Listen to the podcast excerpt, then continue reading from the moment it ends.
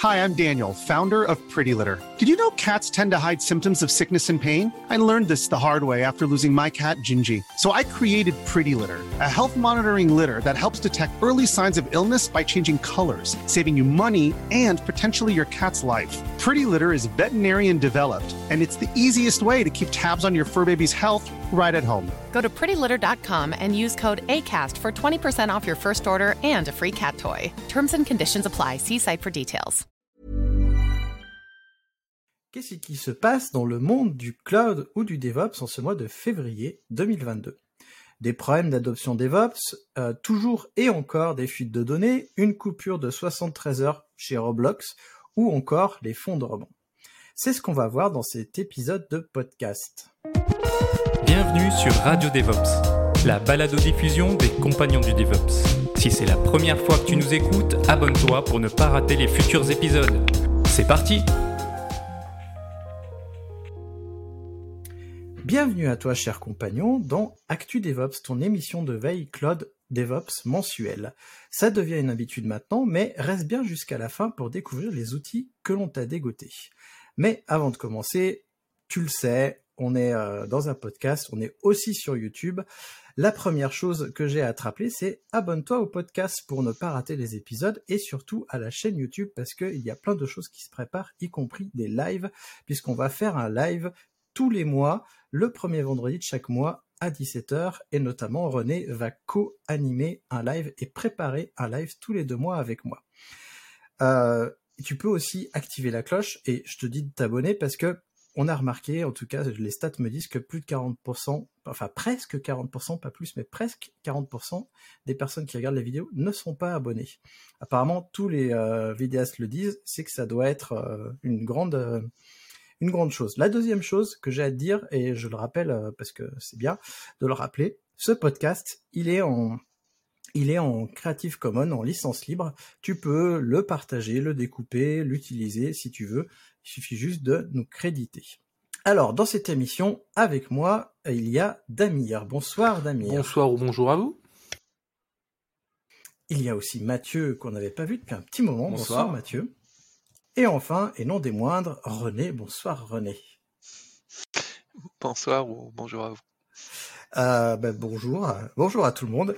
Euh, alors, si tu veux en savoir plus sur nous, je t'encourage à écouter nos, nos entrevues parce que chacun d'entre nous a une entrevue euh, sur le podcast. Si tu arrives euh, récemment, ça fait un moment qu'elles ont été publiées. Donc, il y a une entrevue par podcaster. Euh, tu trouveras les liens en description. Il faut aller chercher parmi la pléthore de liens que je mets à chaque fois dans les descriptions. Et on va commencer par une petite news de Damir. On va encore parler d'une fuite de données parce que ça commence à devenir une habitude. Effectivement, on va parler euh, des données qui font pchit, hein, le fameux. Euh, donc c'est quand même un, incident des plus classiques duquel on va parler. Donc la multinationale euh, Securitas a été victime d'une fuite de données euh, assez importante. Hein. Il y a quand même, on parle de euh, 3 terabits, euh, terabytes de données qui ont été perdus entre guillemets, de moins exposés publiquement, et ils contenaient des données personnelles assez sensibles. Donc on parle notamment de cartes d'identité, de photos personnelles, d'employés de, la société. Donc c'est quand même pas les données, on va dire les moins sensibles qui existent, au contraire. Et cet incident, bah, des plus classiques en fait, est euh, dû à une erreur de configuration d'un bucket S3 qui a été configuré en public sur le service S3 d'Amazon, qui, pour euh, ceux qui ne connaissent pas, permet bah, d'exposer des fichiers euh, sous forme d'objets. Mais là où c'est intéressant en fait cette news, euh, c'est pas tellement en fait euh, cette partie technique parce que bah, c'est assez courant. Moi, ce qui m'a interloqué, c'est plus euh, la partie un peu euh, putaclic, euh, si j'ose dire, un peu vulgairement qui a été utilisée pour traiter l'événement. Et on peut notamment lire dans les titres des, des articles qui ont traité ce problème, dont bien sûr dont le lien sera disponible en commentaire. Je vous traduis. Un serveur AWS non sécurisé a exposé 3 terabytes de données euh, personnelles d'employés. Donc, on voit quand même que l'entreprise, en tout cas fautif qu'on met en avant, ça reste AWS. Donc, c'est bien beau euh, de se cacher derrière le provider cloud, mais ici l'erreur vient pas d'AWS, elle vient de la personne qui a mal configuré, en tout cas de l'entreprise qui a permis qu'un service soit mal configuré, euh, donc de la société qui est utilisatrice et qui l'a qui mis en place ou qui le maintient. Donc loin de moi l'idée de faire du blame dans, dans cette histoire, mais mais il faudrait quand même que les entreprises puissent assumer en fait et tirer des leçons de ces erreurs pour qu'elles puissent s'améliorer, pour qu'elles puissent comprendre là où elles ont fait une erreur, plutôt que se cacher en fait derrière AWS ou derrière autres euh, sous couvert de bashing un peu gratuit. On sait que c'est simple de faire du bashing sur AWS. Avec OVH, c'était un peu la même chose. Avec l'incendie, c'était la faute des entreprises euh, pour la plupart qui n'avaient pas euh, mis, on va dire, en place de redondance ou qui avaient un peu ignoré cette, ce problème. Et au final, on se retrouve à ben, blame en fait le provider qui lui derrière bah, a fait son taf mais peut pas des fois faire plus. Donc là, on se retrouve nouveau dans, dans ce cas-là qui est un, peu trop euh, trop régulier, on va dire, jusqu'à l'heure actuelle. Et euh, surtout que là, dans ce cas, AWS, objectivement, ceux qui apportent le plus de solutions de sécurité euh, pour éviter ce type de cas. Donc, partant de euh, partant de ça, je vais vous donner quand même quelques pistes d'amélioration parce qu'on est aussi là pour ça, vous donner des voies de réflexion. Et je me suis dit que pour ce cas-là, je vais vous donner trois points, trois axes qui vont vous permettre d'améliorer votre solution d'object storage et d'éviter ce genre de problème. Donc, il y aura certaines solutions assez génériques, d'autres qui seront un peu plus orientées à AWS. Donc, dans ces idées, la première, bah, ce serait simplement de passer uniquement par l'infrastructure as code et d'avoir au minimum des coding reviews, donc une deuxième personne qui va check, ça éviterait des erreurs de ce type potentiellement, et surtout, ça permettrait en fait euh, de mettre derrière des tests automatisés, notamment des tests de conformité dans la CI. Donc du coup, afin de pouvoir vérifier si par exemple bah, quelqu'un ouvre un bucket euh, au monde entier, avoir une petite alerte, ou si euh, quelqu'un ouvre un security group, donc un groupe, un firewall au monde entier, pareil, avoir une alerte. Donc ça, ça serait des premiers axes d'amélioration. Un deuxième axe d'amélioration, bah, ça serait tout simplement bah, de empêcher les gens de créer des objets ou des buckets publics dans les comptes de production, à part un compte qui serait réservé potentiellement à l'exposition d'assets. Mais en tout cas, l'idée derrière serait en fait d'empêcher aux gens de, bah, de faire cette erreur tout simplement. AWS fournit la possibilité de bloquer l'exposition publique au niveau de l'account et euh, d'autres cloud fournisseurs fournissent sûrement des, des choses assez, euh, assez euh, similaires. Et la dernière, c'est d'utiliser des outils d'alerting en conformité. Donc AWS, il y a un outil qui s'appelle un service qui s'appelle Guard Duty qui permet d'être alerté euh, en fonction de certaines règles, notamment des règles d'exposition. Et vous avez d'autres outils, on va dire, euh, je vous mettrai le lien dans la description, il faut juste que je retrouve le nom, qui vont vous permettre de faire ça sur plusieurs clouds et de vérifier en permanence que euh, vos règles de sécurité ne sont pas trop vertes et qu'elles respectent un ensemble, on va dire, de critères préétablis, notamment vous pouvez établir avec vos équipes de sécurité. Donc ça, c'est trois axes d'amélioration en fait qui auraient pu être bien utiles à cette entreprise plutôt que faire du blame. en tout cas sur AWS, même si après on ne sait pas si c'est l'entreprise aussi ou euh, ou les journaux qui euh, sont euh, des fois un peu qui ont tendance à, faciliter les clics, on va dire ça comme ça. Donc voilà, donc je préférerais vous donner trois axes plutôt que passer trop de temps sur est-ce que c'est grave ou pas. C'est évidemment grave une fuite de données personnelles. Bah, du coup, ça me semblait intéressant de revenir là-dessus. Bref, je suppose que nos auditeurs ont plein d'idées d'axes d'amélioration et je vous invite à les partager avec nous en commentaire. Et je vais laisser euh, du coup à mes, camarades, en commençant par euh, Mathieu, me dire si eux, ils voient encore euh, bah, déjà ce qu'ils pensent de cette affaire et surtout s'ils ont d'autres axes qui, qui voient qui seraient importants. Non, je pense que tu as tout dit.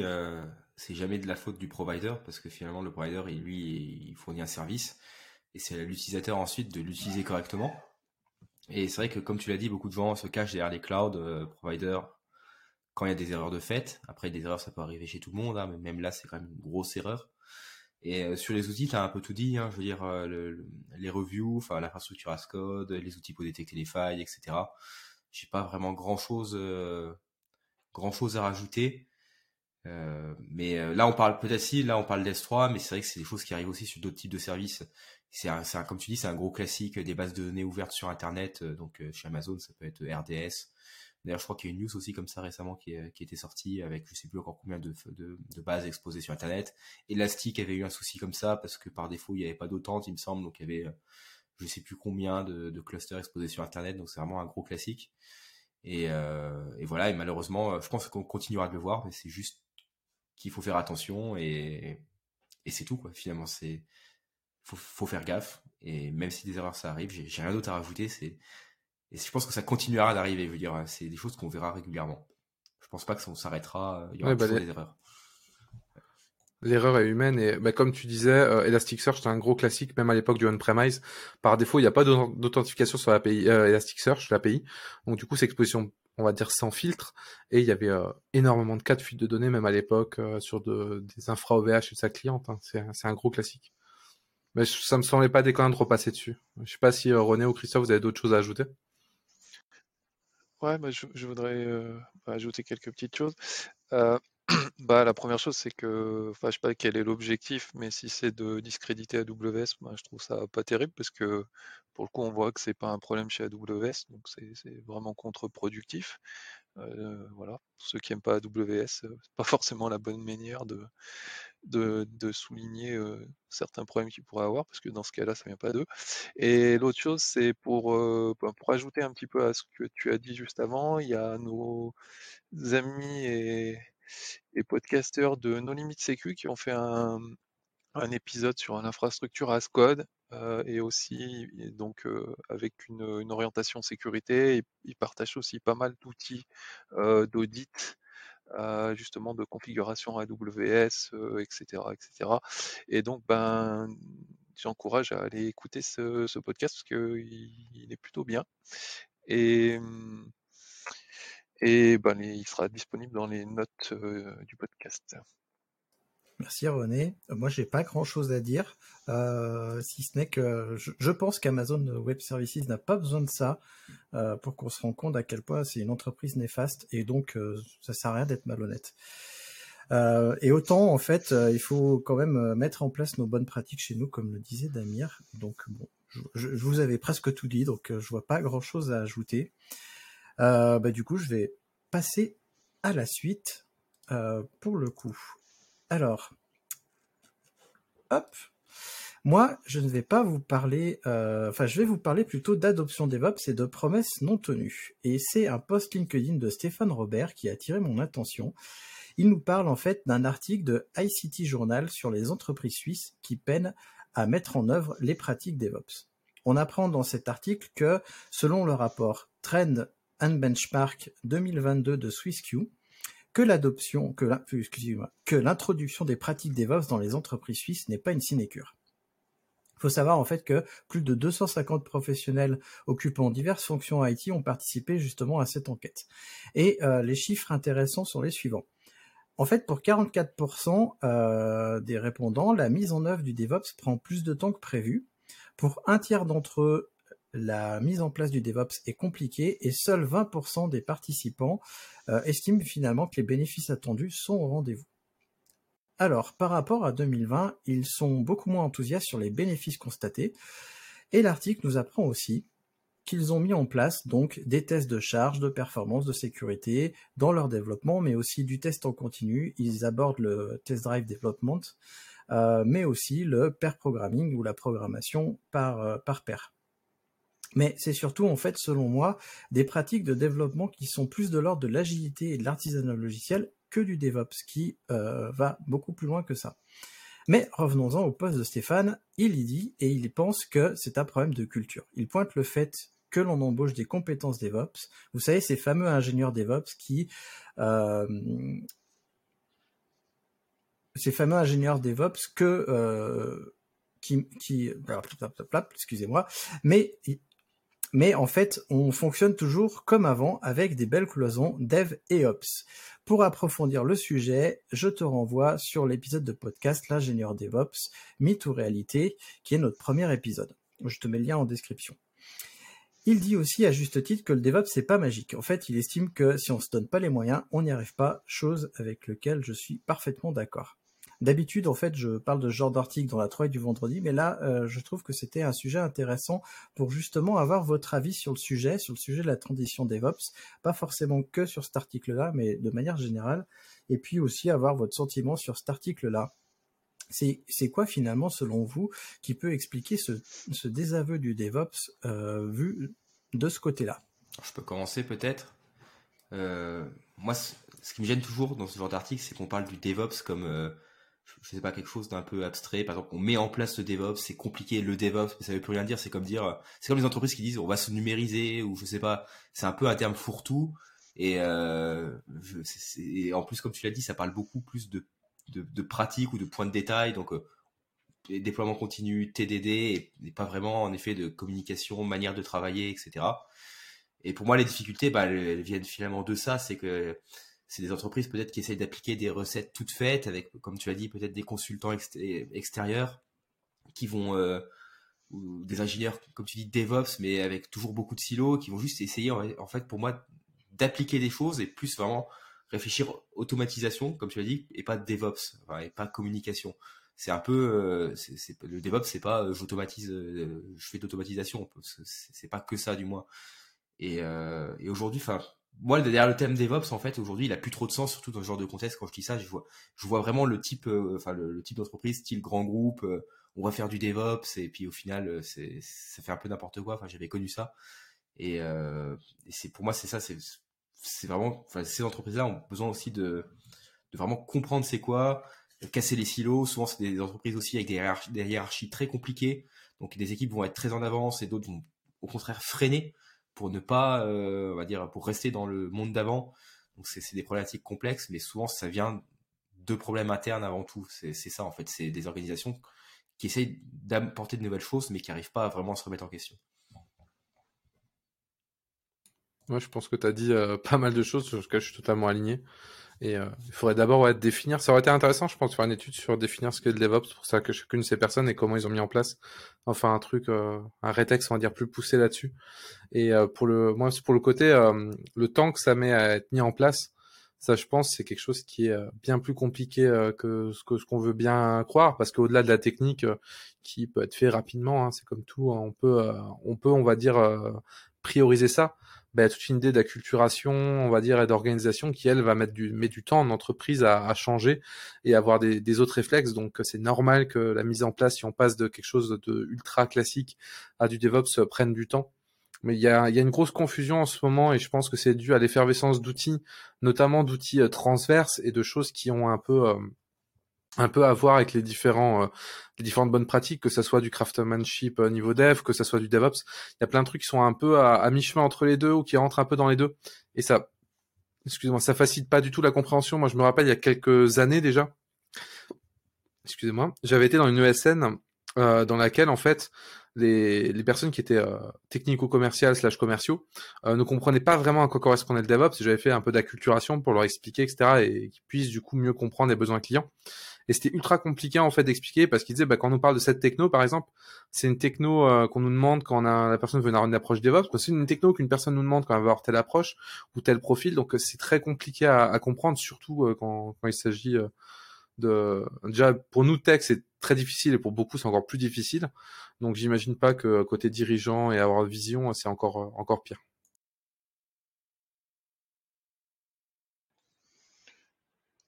Pas forcément grand chose à rajouter. Après, je pense que le premier point, c'est effectivement déjà aussi d'expliquer. Quoi.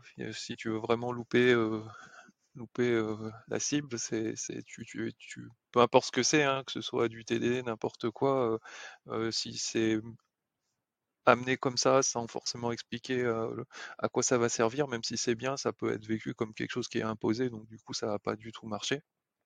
Euh, bah, voilà, je pense que pour foirer, c'est la meilleure méthode.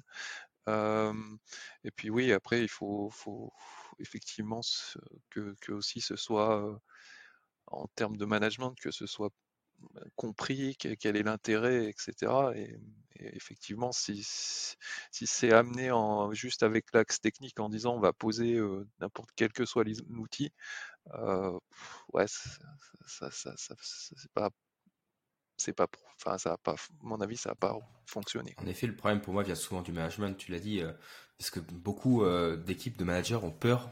En fait, pour moi, j'ai déjà vu, finalement, de perdre du pouvoir, entre guillemets, avec le DevOps. C'est-à-dire, ils ont un peu une chasse gardée, voilà, c'est chez eux, c'est leur domaine. Euh, par exemple, l'infra, c'est mon équipe, et puis personne n'a son mot à dire dessus, etc. Et quand on commence à parler avec les autres, il y a une ouverture, et c'est là, c'est oula, si j'ouvre trop, les gens, ils vont être un peu trop autonomes, donc ils auront moins besoin que moi, c'est-à-dire je serai moins chez, parce que voilà, ils, seront plus obligés de passer par moi pour faire des actions sur la prod, par exemple, en cas de déploiement, par exemple, on, en, parlera, on en parlera tout à l'heure, ou bien, euh, ou là, euh, ces personnes-là, euh, elles vont m'embêter plus souvent, et puis voilà, enfin, il y a des gens, ils mettent des murs entre, entre les équipes volontairement, en fait, c'est-à-dire, ils ont peur ensuite, même l'automatisation, c'est vu comme une menace par certaines équipes. Elles se disent, oula, mon travail que je fais manuellement, je vais plus le faire, il va être automatisé, qu'est-ce que je vais faire de mes équipes? Enfin bref, c'est c'est vraiment une question en effet de les, managers, c'est parfois eux qui bloquent complètement parce qu'ils ont peur de perdre du pouvoir, en fait.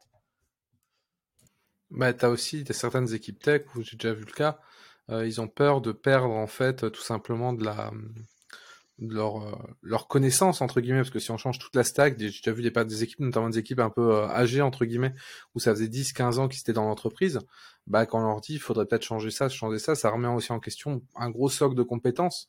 Et euh, ça les inquiète aussi ce qui est normal hein, et c'est pas simple on va dire de d'apprendre un tas de nouvelles choses et surtout de nouvelles choses surtout quand il y a des changements de paradigme et des choses comme ça. Donc je pense que ça ça augmente aussi l'inquiétude donc il y a un gros enjeu d'explication, mais aussi de formation, je pense, des équipes euh, sur, euh, sur les technos. Après, ça reste un, changement, donc euh, après, c'est jamais simple, et d'autant plus, je pense, si c'est des, entreprises qui ont un petit peu ben, vécu, souvent, il y a quand même eu pendant de nombreuses années une volonté de siloter les équipes. Là, quelque part, avec le DevOps, on, on arrive avec limite l'inverse, quoi. Et du coup, je pense c'est compliqué, quoi. Donc, Ouais, ça peut s'expliquer si les entreprises sont aussi un petit peu, enfin, en, un historique assez important. Ouais, alors moi, il y a plusieurs choses qui me qui m'ont perturbé et je j'ai pas pu aller plus loin. Malheureusement, je suis pas j'ai pas pu aller voir le rapport parce qu'il est en allemand. C'est du suisse allemand, donc je l'ai pas téléchargé en fait puisque toute la page était en allemand. Je me suis dit bon c'est bon, je, je vais pas comprendre. Si vous êtes intéressé et que vous parlez suisse allemand, vous pouvez aller voir. Peut-être qu'il y a des choses intéressantes dedans. Il y a en plus il y a une vidéo de présentation, j'ai vu, mais pareil c'est de l'allemand donc j'ai pas suivi. Euh, mais pour moi dans l'article en tout cas que j'ai vu, euh, a priori il y a probablement un défaut d'accompagnement. Euh, que ce soit de consultant ou de mentor externe, probablement qu'il y a un truc là-dessus. Et euh, comme vous l'avez dit, il y a, et ce qu'on constate régulièrement, il y a un trop gros focus sur l'automatisation. Et même là encore, je suis même pas sûr qu'il y ait un focus sur l'automatisation parce qu'il parlait même pas de déploiement continu, il parlait vraiment que de tests, euh, d'intégration, etc. Donc, je, pense qu'il manque des choses. Il y a notamment euh, tous les autres piliers calmes, euh, la culture, le lean, la mesure, etc. Ils en parlent pas. Donc, je pense qu'il y a toutes ces choses-là qui entourent le DevOps qui n'ont pas pas probablement été mis en place et c'est pour ça qu'ils n'ont pas atteint leurs objectifs. Il y a a priori pas de partage de culture entre, entre, entre les membres d'une entreprise, voire entre les entreprises entre elles, parce qu'on peut aussi partager entre, entre entreprises. Et de ce que je ressens de l'article, il juge le DevOps en mettant en place le software craftsmanship. Enfin, c'est comme ça que je l'ai compris. Hein c'est pas ce qui est dit, mais c'est comme ça que je l'ai compris.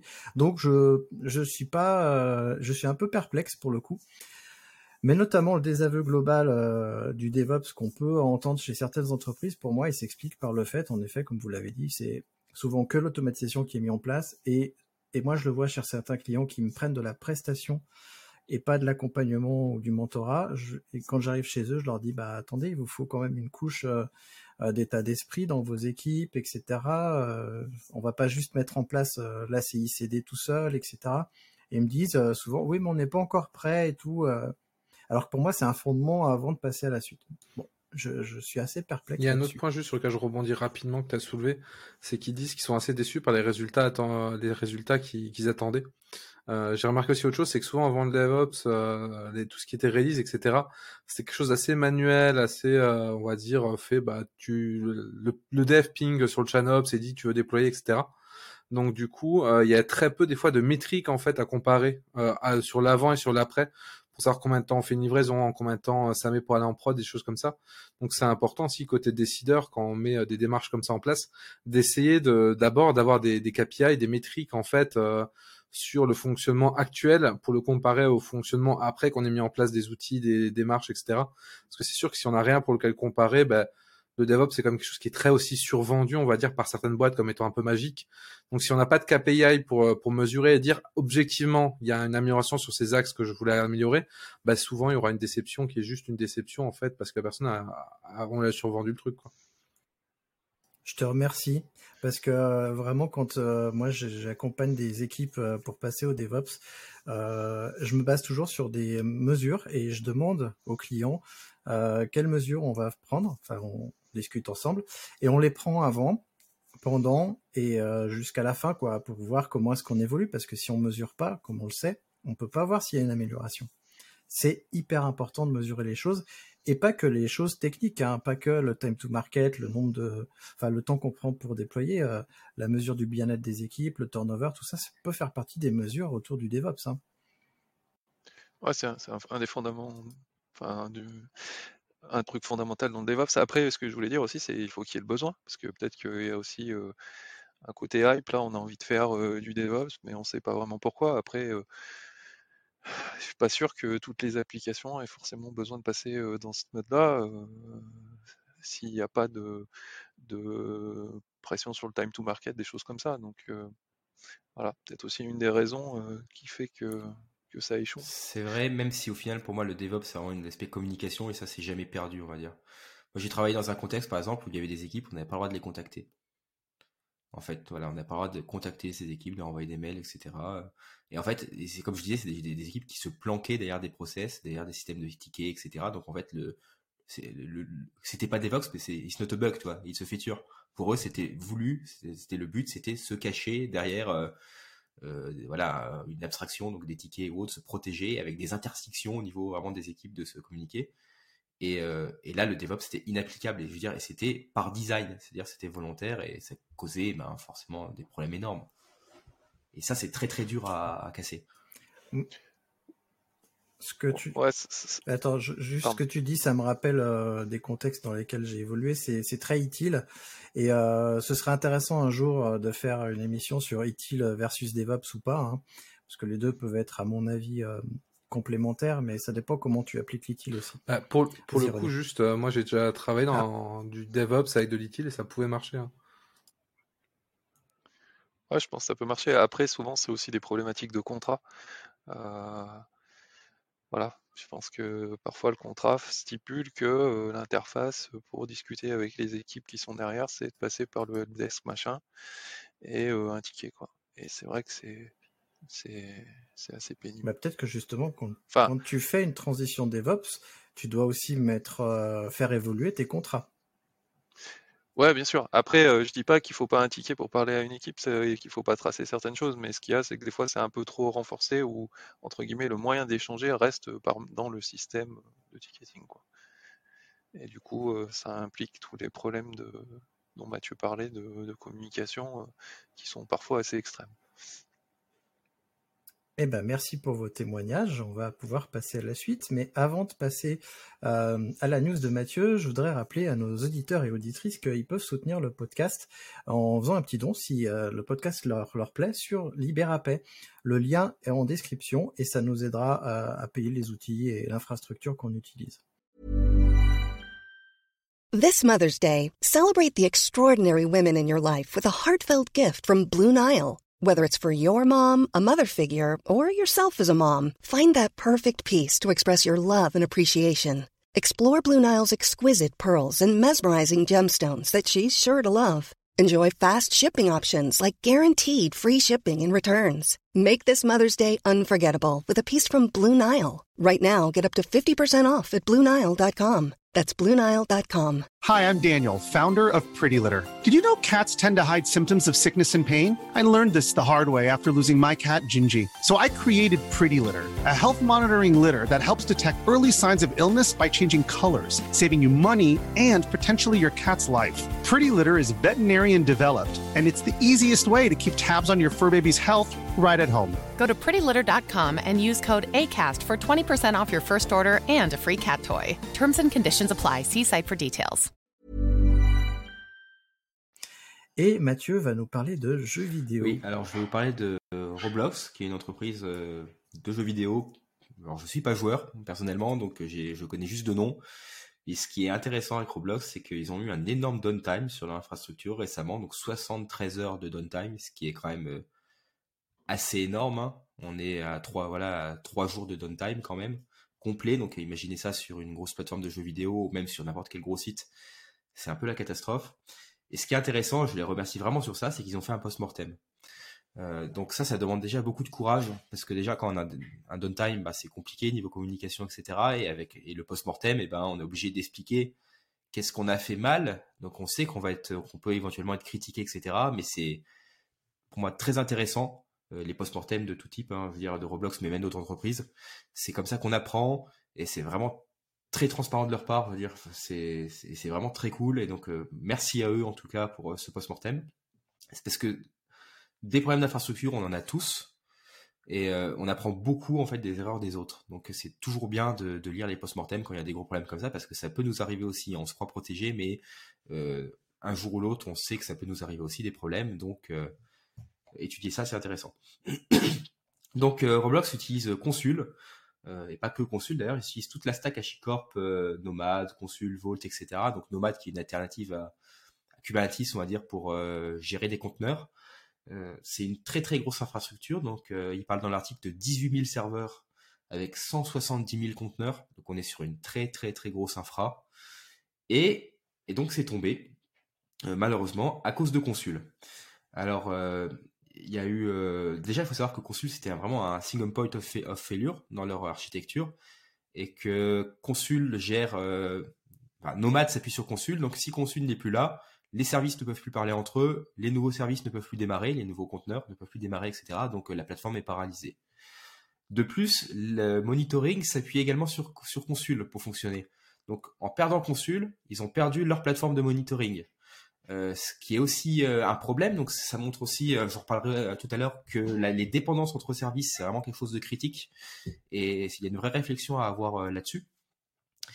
Euh, donc voilà, ils ont passé, euh, je vais pas faire tout le résumé de l'article qui est assez long, mais ils ont passé beaucoup de temps à investiguer, euh, ils ont fait beaucoup d'hypothèses, et en fait le problème venait euh, d'un bug dans Consul, enfin un bug, un problème de performance dans Consul, dans le, code de Consul lui-même, euh, où parce que Roblox utilisait une fonctionnalité de Consul, une fonctionnalité de streaming qui permettait d'alléger la charge réseau de Consul. C'était une fonctionnalité qu'ils activaient petit à petit sur leur service, et un jour ils l'ont activé sur un service critique. Mais le problème n'est pas arrivé tout de suite, il est arrivé un jour après. donc ils ont mis du temps à se dire euh, ah tiens oui c'était ce problème-là. Enfin voilà, des fois il y a des, c'est vrai que ça arrive parfois que euh, les problèmes surviennent un, deux, trois, voire plus une semaine après l'activation d'une fonctionnalité. Et donc euh, et là les équipes bah, sont surtout dans l'urgence ne pensent plus à ce qui a été fait avant. Et là ça a été un peu le cas. Ils ont mis du temps à identifier ce problème. Surtout qu'ils avaient donc des problèmes de performance. En fait, c'était ça le problème de base, c'est qu'ils n'arrivaient plus à rallumer Consul parce que dès qu'ils le rallumaient, il tombait au niveau perf. Ils ont doublé la capacité de leur machine. Ils sont passés de 64 à 128 CPU. Donc ils ont doublé vraiment euh, tout le, dire la, capacité euh, de toute la machine consul. Et en fait, euh, le problème était pire. et c'est ce qui les, leur a, ce qui les a bah, forcément bien embêtés parce que c'est vous, vous avez un problème de perf, vous rajoutez de la perf, vous rajoutez du CPU et en fait le problème est encore pire. Et c'est parce qu'en fait il y avait un bug, comme j'ai dit dans Consul, de contention. Euh, c'est-à-dire qu'il y avait trop d'événements, etc. Et donc il y avait un, channel en Go finalement qui était euh, qui était surchargé, donc il y avait un blocage. Et en fait en rajoutant de la capa, et eh ben ça surchargeait en fait ce, ce channel encore plus. C'est-à-dire que voilà c'était euh, imaginez un peu, je sais pas, euh, une rivière, mettons, euh, vous pouvez faire passer, je sais pas, 10 euh, mètres cubes par seconde dedans. Et, ben c'est pas parce que et, vous, vous, ouvrez les vannes au-dessus quoi. C'est un peu ça rajouter de la capacité finalement. Et ben non ça ça passe toujours pas c'est encore pire. Vous êtes vous avez vraiment inondé encore plus le reste parce que ben, ça passe pas. Donc ils ont finalement réussi à, à, résoudre le problème. Ils avaient aussi un problème hein, sur BoltDB qui est une base de données utilisée en interne par Consul et euh, avec du temps ils ont réussi à lancer les choses etc donc je vous laisse voir l'article pour avoir plus de détails mais euh, les points intéressants, déjà, c'est, comme j'ai dit, le fait que euh, Consul était vraiment un SPOF, avec le monitoring qui s'appuyait sur Consul. Et donc ça, c'est, comme j'ai dit, il faut toujours réfléchir, je pense, dans une infra euh, aux dépendances entre services et savoir si je perds ce service-là, est-ce que je perds celui-là, surtout pour le monitoring. Et j'irai même plus loin, même pour relancer votre plateforme. parce que parfois, moi j'ai déjà vu des cas où on a un service A, qui s'appuie sur un service B, et avec le temps, le service B s'appuie également sur le service A. Donc il y a une dépendance cyclique, et le jour où votre infra elle tombe, vous pouvez plus la remonter, parce qu'en fait, euh, bah, euh, il y a des services qui dépendent, qui se dépendent entre eux. Et c'était jamais arrivé dans le passé que les deux soient donnés en même temps. Donc toujours à faire attention aux dépendances, euh, toujours faire attention voilà au monitoring, avoir du monitoring externe, on va dire hors de l'infrastructure principale. Euh, bien connaître sa stack, je pense que c'est important. Et d'ailleurs, c'est euh, quelque chose qui est aussi intéressant dans l'article, c'est qu'en fait, on se rend compte qu'on s'appuie tous sur des technologies comme Consul ou Kubernetes ou euh, Vault, etc., etc. Et, et finalement, qu'est-ce qui se passe quand on a un bug dans cette brique-là? Parce que c'est pas des briques qu'on maintient nous euh, directement, on n'est pas forcément familier avec le code, etc. Donc c'est là aussi où les contrats de support ou autres peuvent, euh, peuvent aider. Je pense que Roblox a un contrat de support avec HashiCorp parce qu'il parle d'investigation avec les équipes d'ingénieurs d'HashiCorp, etc. Donc je, je présume qu'il y a un contrat derrière.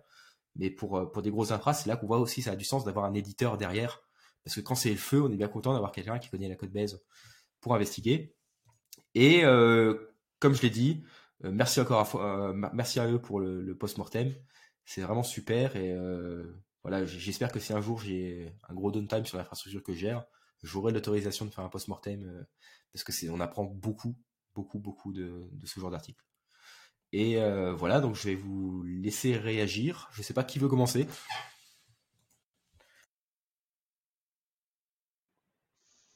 Allez, je... ouais, vas-y. vas-y. peux dire deux mots? Non, vas-y, euh, tu ah. parles souvent après. non, pas de souci. non, je voulais dire deux mots. C'est effectivement, enfin, j'espère pour eux que qu'ils avaient un contrat de support avec HashiCorp parce que quand on voit la taille de l'infra, ça me paraît être du suicide de ne pas avoir un contrat de support. Mais après, euh, les gens sont libres. Et effectivement, dans ce cas-là, ça a quand même tout son sens et, et c'est pas. On revient à des choses dont on a pu parler sur l'open source. ben, il faut des mainteneurs sur ce genre de produits-là et, et, donc il faut des contributeurs et des gens qui souscrivent à du support pour, pour faire vivre ces, le développement et, les corrections potentielles sur ces outils-là. Euh, effectivement, après, c'est, c'est, il, est, il est intéressant. J'ai pas, j'ai pas, je l'ai un peu survolé l'article, mais je pense que je vais me replonger dedans parce qu'il est, il est vraiment intéressant.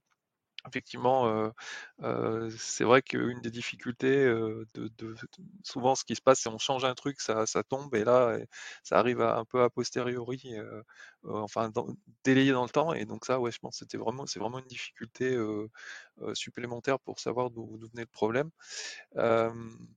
donc c'est ça, c'est vrai que c'est quand même pas de chance pour eux. Et voilà, bah, les quelques petits commentaires que, que je pouvais faire. Je te laisse ta main, Damien. Ouais, bah du coup, c'est vrai que je, je m'imaginais pas qu'ils avaient une si grosse infrastructure. J'en avais entendu parler dans un. Je, joue pas du tout mais à ce jeu-là, mais j'en ai entendu parler dans un autre podcast de jeux vidéo. Apparemment, ça, ça a quand même un gros succès. Donc déjà, c'est clair que c'est pas, c'est pas tous les jours qu'on a un rétex sur un, sur une infrastructure aussi grosse. Euh, effectivement, après, je vous rejoins sur, euh, sur euh, tout, tout, le reste. Moi, ce que j'aimerais bien creuser un peu dans cette histoire, c'est comment ils ont géré en fait la communication externe déjà. Euh, parce que 72 heures, 73 heures downtime, tu commences déjà à avoir un peu des, bah, en fait, des, des soucis, on va dire, de com. Et surtout, bah, comment en interne, je serais curieux de voir comment ils ont géré en fait l'investigation. Parce que c'est vrai que bah, quand on investigue sur euh, 6 heures, c'est moins. Sur de 1 heure, on va dire, à 7 heures, souvent c'est la même équipe qui investigue, il y a d'autres personnes qui se rajoutent, mais il y a une continuité. Mais là, sur 73 heures, il y a vraiment y avoir des roulements, il y a eu d'avoir plusieurs personnes qui, qui s'organisent. Donc je serais vraiment curieux, vraiment d'un point de vue plus organisationnel et gestion de crise, de voir comment c'est organisé euh, sur mon tour du War Room ou des choses comme ça mais pour en avoir fait une une fois une War Room, euh, au bout de c'était ouais au bout de deux heures et demie, euh, tu j'ai migraine quoi. Donc là, je serais vraiment intéressé côté humain, voir comment ça a été géré ce, cet aspect-là sur un incident aussi long. Justement, est-ce que tu peux nous dire en deux mots ce que c'est qu'une war room? Euh, Alors, je vais essayer de pas me tromper, euh, mais du coup, une war room, généralement, c'est quand vous avez des, des, gros incidents qui potentiellement peuvent impliquer, voilà, plusieurs dépendances. Comme on a dit, c'est important toujours d'identifier ces dépendances on répétera jamais assez, bah, vous allez euh, créer ce qu'on appelle une war room, donc ça peut être virtuel ou euh, ça peut être physique, dans les euh, data centers, souvent vous en avez une d'ailleurs, et dans laquelle vous allez vous regrouper avec les différents experts techniques des parties prenantes et potentiellement aussi, bon, pas potentiellement, en général des personnes de, qui sont de la communication, pour investiguer le problème, pour investiguer aussi sur les solutions de de contournement possible s'il y a besoin et euh, pouvoir communiquer clairement en fait un statut le plus directement possible sans devoir passer par des mails, à machin, etc. L'idée étant euh, vraiment, bah, comme le DevOps, de faciliter la communication. Si on est tous dans la même pièce, on peut facilement euh, bah, partager l'information, partager son écran ou autre. Donc c'est un peu le, but des war rooms, c'est d'améliorer en, en, efficacité ça, ça en fait. Je sais pas si j'oublie quelque chose ou si c'est assez clair comme explication c'est l'importance, c'est vrai que le, livre SRE de Google a toute une partie sur la gestion d'incidents qui est très intéressante, notamment, comme tu l'as dit, euh, un peu la, façon de s'organiser, le fait d'avoir un incident commander, comme ils disent, donc vraiment un commandant pendant l'incident qui va être, on va dire, pour, qui va organiser la chose pour pas que ce soit le, le, on va dire le bazar dans la, dans, dans le, bah, dans la war room ou autre. Enfin, la gestion d'incidents, c'est un vrai sujet, hein, donc c'est un peu hors sujet ici, mais c'est vrai que c'est c'est assez passionnant. Euh, il, y a vraiment le côté organisationnel, en effet, dans la gestion d'incidents qui est, qui est très très intéressante. après ce que tu disais, ça fait aussi partie de la gestion de crise, de savoir gérer les ressources humaines, entre guillemets, et éviter que les gens se crament.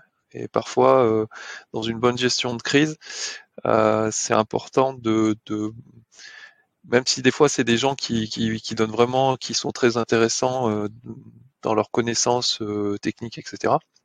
C'est il faut parfois entre guillemets euh, savoir leur dire non non mais là faut vraiment que tu arrêtes pour aller te reposer parce que parce que sinon tu tiendras pas tu tiendras pas sur la longueur quoi. Donc ouais pour moi c'est c'est important aussi qu'il y ait quelqu'un qui ait ce rôle-là dans, dans, en cas de crise. Ouais, c'est pour ça que la, partie com, euh, la partie com, moi je, je trouve c'est la plus intéressante dans les cas-là, parce que souvent c'est le plus compliqué en cas de crise en fait, je trouve, que toutes les informations euh, puissent se croiser sans qu'il y ait trop d'informations inutiles, qu'on puisse avoir une vision claire de ce qu'on va faire, euh, des objectifs et après savoir la communiquer, on va dire de la bonne manière à, aux clients ou en tout cas aux personnes impactées, c'est c'est tout un tout un comment dire tout un art. Oui, éviter la panique aussi, enfin, pas que tout le monde court partout virtuellement, on va dire. Parce que voilà, oh, c'est la crise, etc. Avec des gens qui euh, qui ont rien à voir avec la choucroute qui débarquent des fois euh, et disent, euh, je sais pas, c'est classique, c'est le commercial ou je sais pas quoi qui arrive et dit, ça, qui peut mettre la pression sans le vouloir, mais voilà, ça, ça met la pression à toute l'entreprise et bah ça, s'organise quoi. C'est aussi. Bah, si je peux me permettre justement de donner un petit peu mon, mon ressenti, mon expérience. Donc, euh, je ne sais pas si vous l'avez dit, mais former une cellule de crise en désignant euh, une équipe et bien identifier les rôles de chacun, avoir un coordinateur en effet, et puis pour euh, pouvoir se séparer un petit peu et prendre un œil, enfin prendre du recul par rapport à ce qui est en train de se passer, dédier peut-être une personne dans l'équipe à toi, tu fais pas le truc qui est chaud, tu d'avoir le recul, de voir ce qui se passe et, euh, et d'apporter des, euh, des, réponses aux gens qui viennent euh, pour pas que les gens viennent en fait interpeller les gens qui sont en train de travailler, mais vraiment aient une interface avec la cellule de crise et l'extérieur. Moi, c'est le conseil que je peux vous donner pour éviter justement d'avoir, parce que moi, je l'ai vécu trop souvent, des gens qui viennent me taper sur l'épaule alors que je suis en plein incident en, train, en, tapant des commandes Unix un peu, un peu tendues. Ah, qu'est-ce qui se passe? Ben attends là, tu fais une bêtise et puis c'est parti quoi. Ton incident, il est pire que tout. C'est un peu le but aussi des war rooms et des choses comme ça, c'est de s'isoler pour pas que tout le monde puisse rentrer et qu'il y ait une personne qui gère euh, l'incident manager, t'es une personne qui gère plus la com, on va dire, euh, envers les équipes non tech. Euh, c'est vraiment de pouvoir avoir des personnes qui vont faire interface, on va dire, et d'éviter ouais, que, tout le monde rentre pour tout et rien. Quoi. Et surtout, prenez l'habitude de communiquer de manière régulière parce que vous, vous êtes dedans, votre équipe, elle est dedans, mais l'extérieur ne sait pas ce qui se passe. Justement, si ce genre d'expérience vous intéresse et ce genre de retour, euh, je fais un petit peu d'auto-promo parce qu'avec René, on va lancer euh, un live tous les deux mois euh, qui va s'appeler Raconte-nous tes gros échecs, qui va être une libre antenne. Donc vous pourrez intervenir, toi, toi qui nous écoutes en tant que podcast, si tu as des histoires croustillantes ou des retours d'expérience à nous donner, tu pourras venir et nous les raconter directement en live. Ça se passe sur la chaîne YouTube. René euh, va nous parler et va nous miner le moral, je crois. Alors, je vais essayer de pas trop, pas trop vous casser le moral. Euh, oui, je voulais partir d'un sujet, euh, enfin, ça rejoint un petit peu les épisodes qu'on a fait sur l'écologie, etc. Et bah, j'ai particulièrement apprécié le, un des derniers épisodes de Thinkerview où une personne qui est invitée qui s'appelle Aurore Stéphane, qui est géologue et s'intéresse en fait aux, différents matériaux. Et alors le titre de l'épisode c'est l'effondrement, le point critique, avec un point d'interrogation à la fin. Je pense, enfin, je suis pas sûr que, enfin, ce titre, voilà, n'est pas forcément le, le mieux choisi. En tout cas, moi, j'ai été passionné parce que, en fait, derrière, derrière bah, alors l'épisode est très long. L'épisode dure entre guillemets trois heures. Donc, donc, mais c'est passionnant parce que en fait, on s'est orienté sur vraiment tous les matériaux qui sont utilisés dans, dans nos usages quotidiens, enfin pour tous nos objets, etc. Et les conséquences qu'il y a dans les mines en fonction ben, de la pression qu'on met là-dessus. Et donc il y a un bon passage sur la voiture électrique, sur le numérique, et, on entend beaucoup parler du, réchauffement climatique, voilà. Et puis ben, on, oublie qu'il n'y a, pas forcément que ce problème-là et notamment la pression sur les métaux et voilà c'est voilà, cet épisode est vraiment passionnant et je veux, je n'en dis pas forcément plus parce que vraiment, je pense qu'il faut vraiment l'écouter et, j'ai peur de dire aussi des bêtises. Mais voilà, j'encourage tout le monde à, aller un petit peu écouter, écouter cet épisode pour, un petit peu réaliser aussi l'impact, entre guillemets, dans ce domaine-là de, de, nos choix de, de vie, en fait. Ouais, euh, c'est le moment de rappeler aussi qu'on a fait une série sur euh, l'écologie de manière globale en trois épisodes. Donc vous pouvez aller voir la playlist euh, dédiée. c'est vrai que tu fais bien de le rappeler, on, a tendance à l'oublier, mais la pression sur les métaux rares est telle que moi je pense que ça va commencer par là.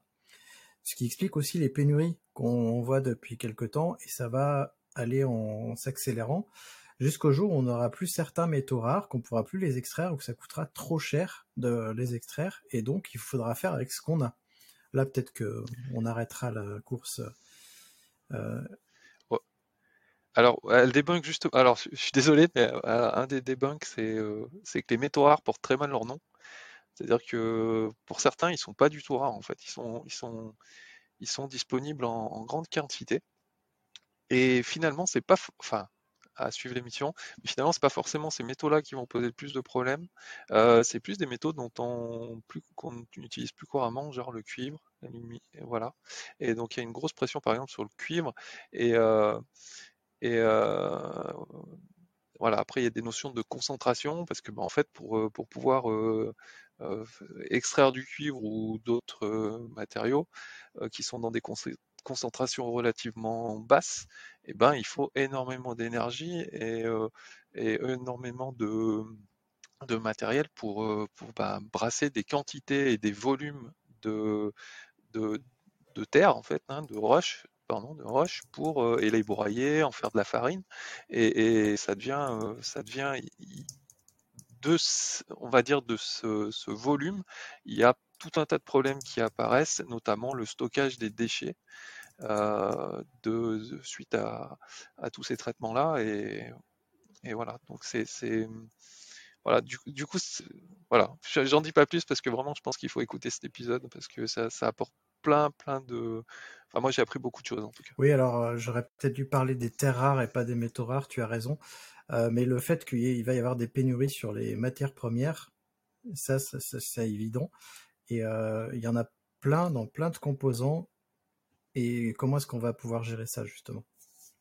Ça, c'est des questions euh, qu'il faut qu'on se pose. Et vous, quel est votre avis là-dessus, Mathieu euh, J'ai pas vu l'épisode, mais comme tu dis, des pénuries, on en voit déjà, hein. pas forcément euh, que sur les métaux d'ailleurs. enfin, en ce moment, c'est tendu dans beaucoup de secteurs.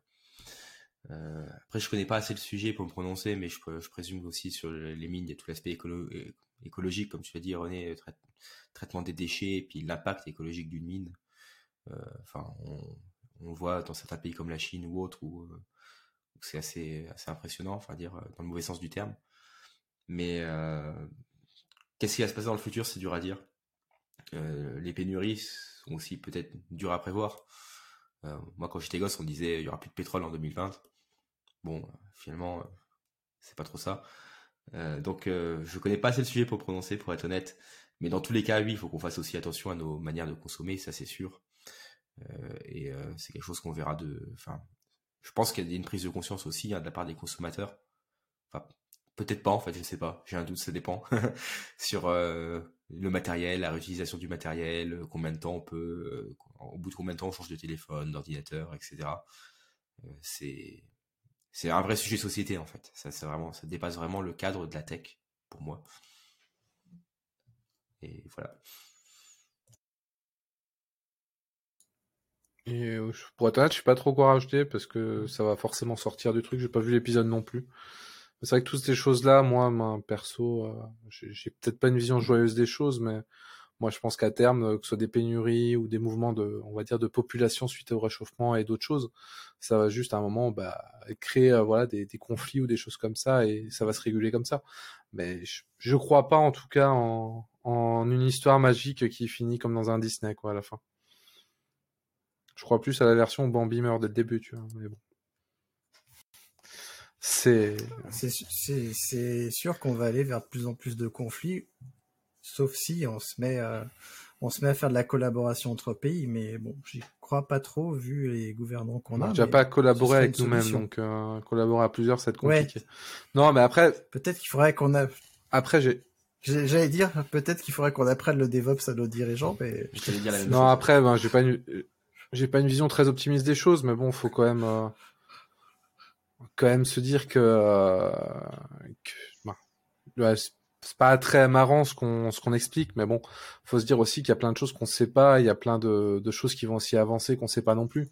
Euh, donc faut aussi avoir de l'espoir et se dire qu'il y a peut-être, euh, on va dire, euh, des nouvelles avancées, des nouvelles manières de voir les choses qui vont aider à sauver, on va dire, ce qu'on peut en tout cas de, de l'état actuel, dans l'état actuel des choses.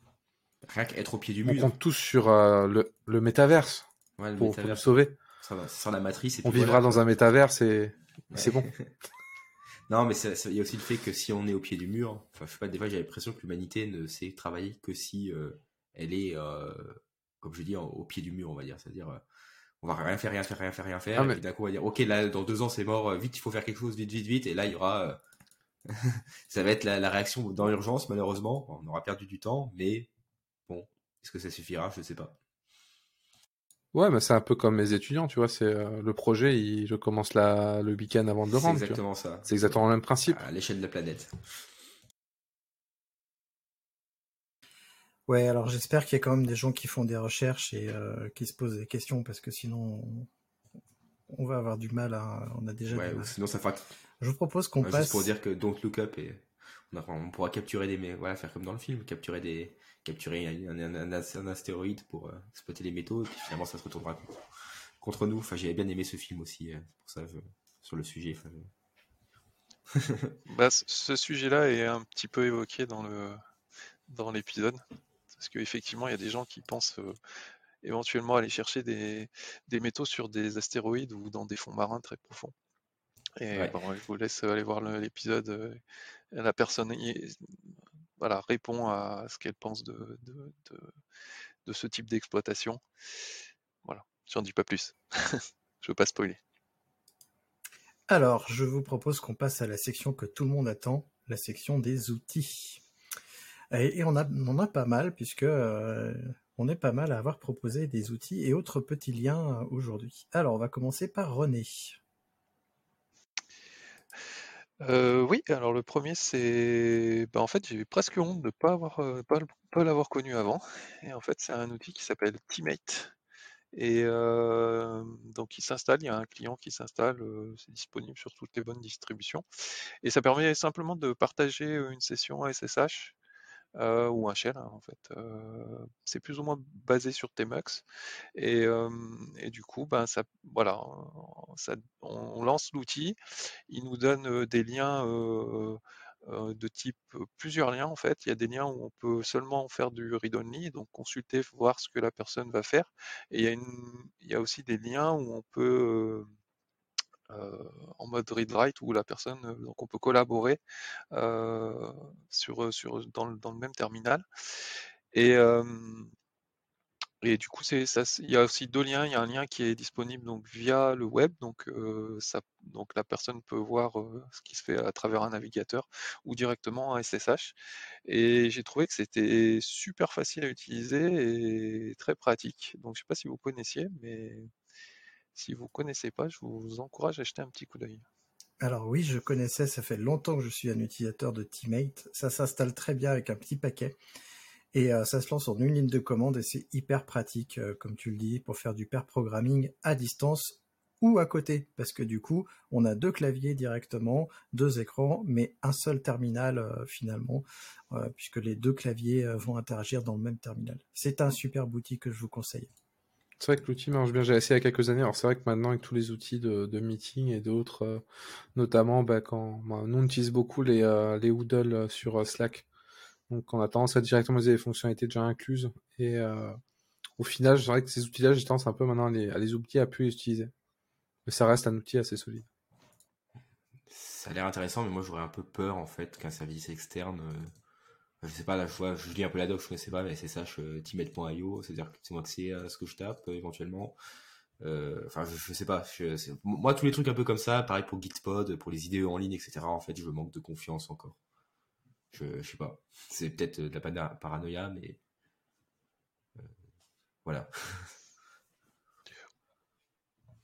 Après, oui, ça, dépend, ça dépend ce que tu fais. Hein. Je pense que, attention, oui, si tu travailles sur des sujets hyper confidentiels, voilà, c'est peut-être pas l'outil à utiliser.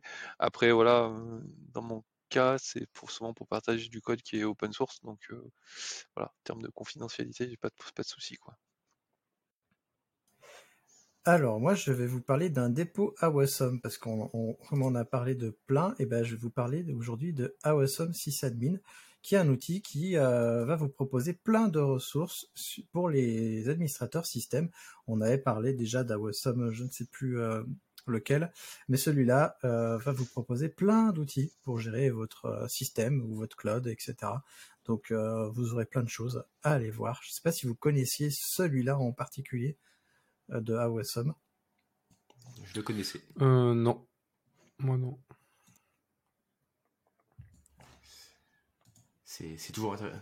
Eh ben, je vous laisse bah, Désolé. non, je disais c'est toujours intéressant les, les, repos, enfin les trucs à Awesome. Après, c'est toujours pareil, c'est dur de faire le tri dedans. Moi, c'est un peu me... C'est-à-dire qu'il faut vraiment voir outil par outil ce qui est maintenu. Enfin, je vois des outils dedans qui sont plus maintenus, par exemple, hein, que je connais de nom, des choses comme ça toujours bien regarder ensuite euh, avec euh, parce que c'est pas c'est des, des listes où les gens vont ajouter mais pas supprimer en fait. Donc euh, ça peut prendre ouais, c'est toujours un peu toujours un peu compliqué effectivement sur les repos comme ça. je trouve que c'est un peu compliqué de moi. Faut avoir le réflexe en fait quand on cherche un outil d'aller voir dedans, je trouve. Moi j'ai pas du tout le réflexe là pour qu'on cherche un outil. Ah, bah du coup moi je vais enchaîner. Moi je ouais vas-y. Moi je disais juste il y a pas mes outils dedans donc voilà. Je suis triste. ah bah oui. Mais pour les outils, euh, tu, voilà. tu peux les ajouter. Tu peux faire une Voilà, pour euh, rajouter bruit. Comme ça, quand ils seront plus maintenus, et eh ben. C'est exactement ce que je disais. Bah, c'est ça. Mais après, en... après tu ouvres une PR pour remove chacune des... des outils qui sont dépréciés. C'est ça. Puis après, euh, tu as six mois que la personne qui a créé ça il y a 10 ans et qui a oublié dans un coin te répond je, je troll à moitié. Euh, du coup, le, non, moi je voulais vous parler d'un outil qui est ASDF euh, et de pas mal d'outils que j'utilise. Donc ASDF, c'est un système qui permet en fait de gérer le packaging en fait et l'installation de bah, de tous nos petits outils Go, notamment Terraform, euh, il y a Helm, toutes ces choses-là en fait, il permet de gérer l'installation parce que en général, on, on, prend directement le Go, on passe pas forcément par euh, des packages euh, de distribution. Donc c'est bien utile de pouvoir les gérer comme ça. Et je voulais vous parler de plein de petits outils qu'il y a autour et que j'utilise. Et au final, bah, j'ai écrit un post euh, sur mon blog, un article sur mon blog il y a pas longtemps. Donc je vous mettrai le lien en commentaire et je vous parle d'ASDF et de plein de petits outils que j'utilise au quotidien et qui m'ont un peu changé ma manière de travailler. Ça m'a fait gagner beaucoup de temps et beaucoup de productivité personnellement. Donc ça peut toujours vous être utile. N'hésitez pas aussi à me dire si vous avez des idées d'amélioration ou d'autres outils là-dedans euh, qui, vous paraissent mieux ou que vous aimez bien Ouais, ASDF, c'est un super outil. Euh, je suis désolé René, du coup je, parle en premier. ASDF, c'est un super outil que j'utilise aussi, euh, justement pour Terraform. Et je ne sais pas si tu l'as dit Damir, mais il permet aussi de gérer la version euh, du binaire qu'on utilise en fonction du projet, ce qui est pas mal, puisque dans chaque projet, on peut avoir un petit, un petit fichier texte où on dit à ASDF, voilà, tu utilises telle version dans ce projet-là, telle version dans cet autre projet. on peut euh, comme C'est ce que je, moi, ce que j'entendais par gestion en fait de, de Redis. Euh, effectivement, on peut gérer comme ça. Il y a un fichier qui s'appelle point euh, tool version, il me semble, de tirer euh, tool.version qui vous permet de définir l'ensemble de la liste des projets. Et ce que je dis dans mon article, c'est globalement ça, on essaie de le mettre dans chaque projet euh, où je travaille et on va mettre du coup dans le dans un diranf qui permet d'exécuter en fait quand on rentre dans le directory, bah, il exécute en fait à SDF pour récupérer les bonnes versions d'outils. Comme ça, vous rentrez dans un repo, vous avez tout de suite tous les mêmes outils dans les mêmes versions et ça vous évite plein de conflits.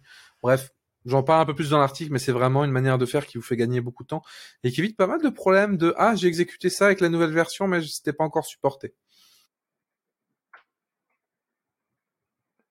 Ouais, ce que je voulais dire, c'est qu'en fait, j'ai lu l'article de Damir et je confirme, il y a des, petites pépites là-dedans. Et moi, j'avais, je connaissais pas d'Iran, justement, et je trouvais qu'il ah, était assez cool.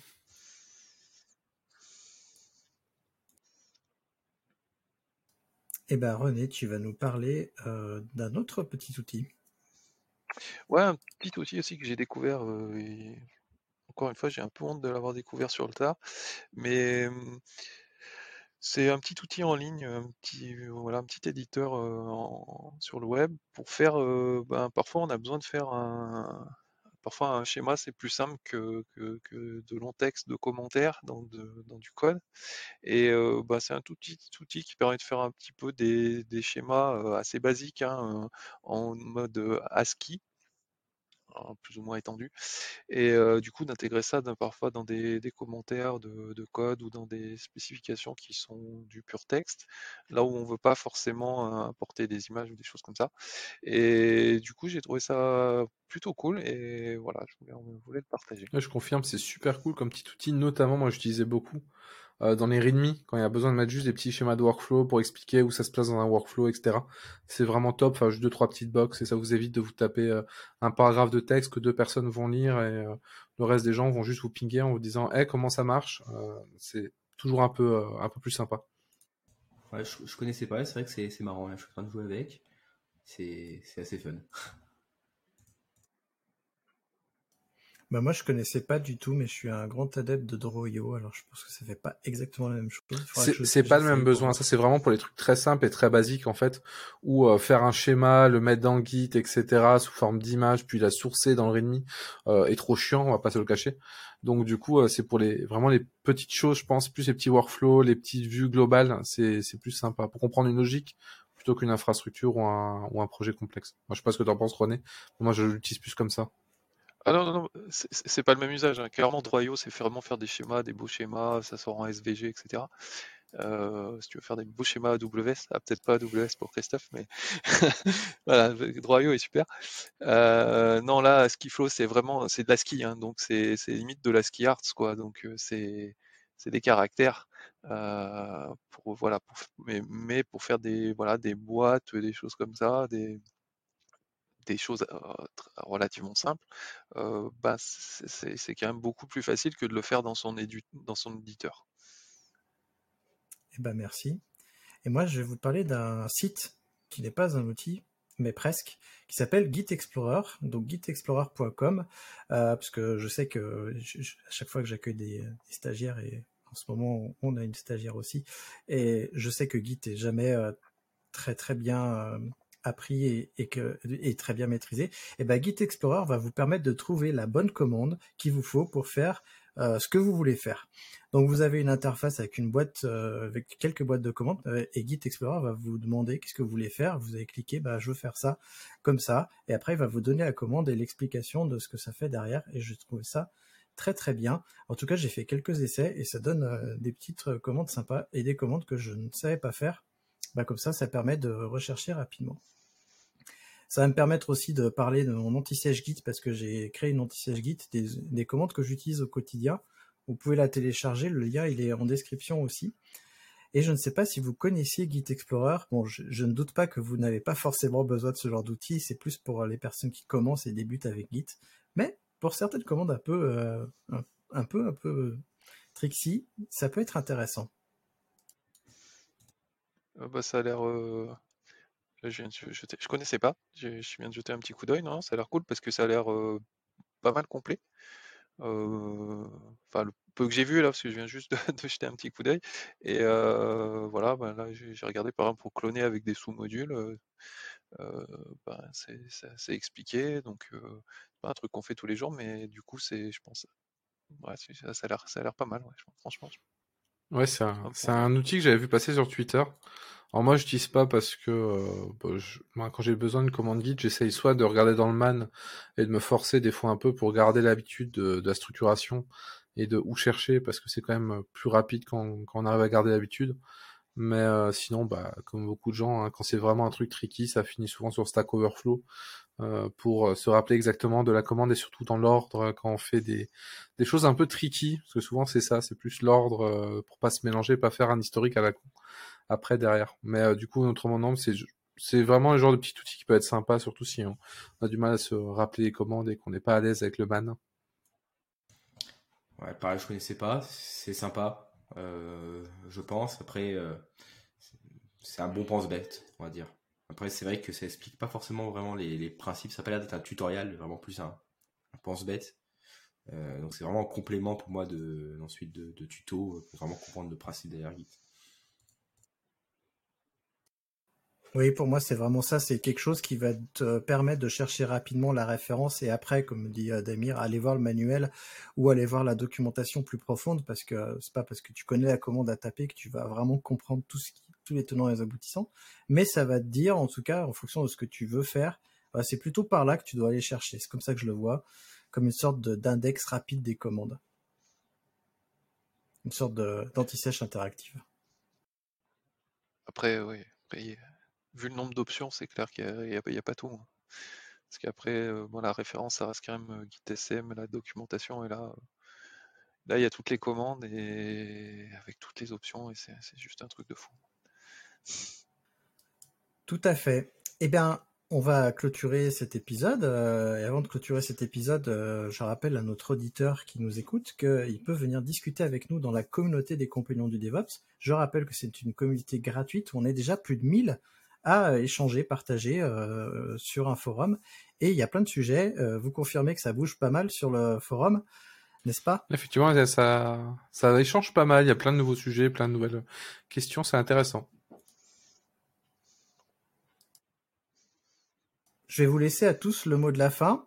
Euh, et on va commencer par oh, Mathieu. je, suis surpris maintenant. Voilà, je déteste être le premier au mot de la fin parce que voilà, maintenant il faut que je, voilà, je blablate, le temps de réfléchir, c'est très très dur. Non, le, le, mot de la fin, euh, si je dois faire un peu un résumé de ce qu'on a dit, euh, c'est très très compliqué. Sécurisez vos accès euh, euh, à, vos bases de données, à vos buckets S3, ça toujours. Enfin voilà, après, euh, et puis faites attention quand vous faites de l'infra, faites du DevOps convenablement et n'achetez pas trop souvent des, télé, nouveaux téléphones. voilà, ferai un résumé très rapide. Mais euh, non, c'était encore un super, euh, je pense, un, super podcast et euh, surtout la partie outils, c'était c'était super cool de découvrir des choses comme ça, parce que même moi, j'en découvre à chaque fois. Et Damir, quel est ton mot de la fin? Euh, bah moi, du coup, je vais faire un peu une reconclusion sur ce que j'ai dit. moi, je dirais que si vous faites une erreur bah, sur un bucket ou autre, en soi, c'est c'est pas forcément grave de faire une erreur. Après, derrière, bah, faut assumer. Il faut aussi euh, être capable euh, de, de, se dire comment je vais faire pour l'éviter plus tard. C'est l'amélioration continue. Et c'est ça le plus important. C'est pas de, si t'as fait une erreur, mais si t'as su en fait trouver une solution pour plus qu'elle arrive l'erreur. Et personne vous jugera, jugera là-dessus en fait. Merci pour ce rappel. Et René, tu as le mot de la fin de la fin. Un petit mot de la fin pour rappeler ce que tu as dit et ben, encourager tous les gens à venir partager leurs échecs dans nos prochaines sessions du vendredi. Et je vais terminer classiquement en espérant que cet épisode vous aura intéressé et je vous donne rendez-vous au prochain épisode. Merci d'avoir écouté Radio DevOps. N'oublie pas de noter l'épisode, plus la note sera élevée et plus il sera mis en avant dans les applications. Tu peux aussi le partager, ça nous aidera à le diffuser et à rendre le mouvement plus visible. Si tu as envie de discuter du mouvement, alors rejoins-nous dans la communauté des compagnons du DevOps. À bientôt La balado-diffusion des compagnons du DevOps est produite par l'Hydra.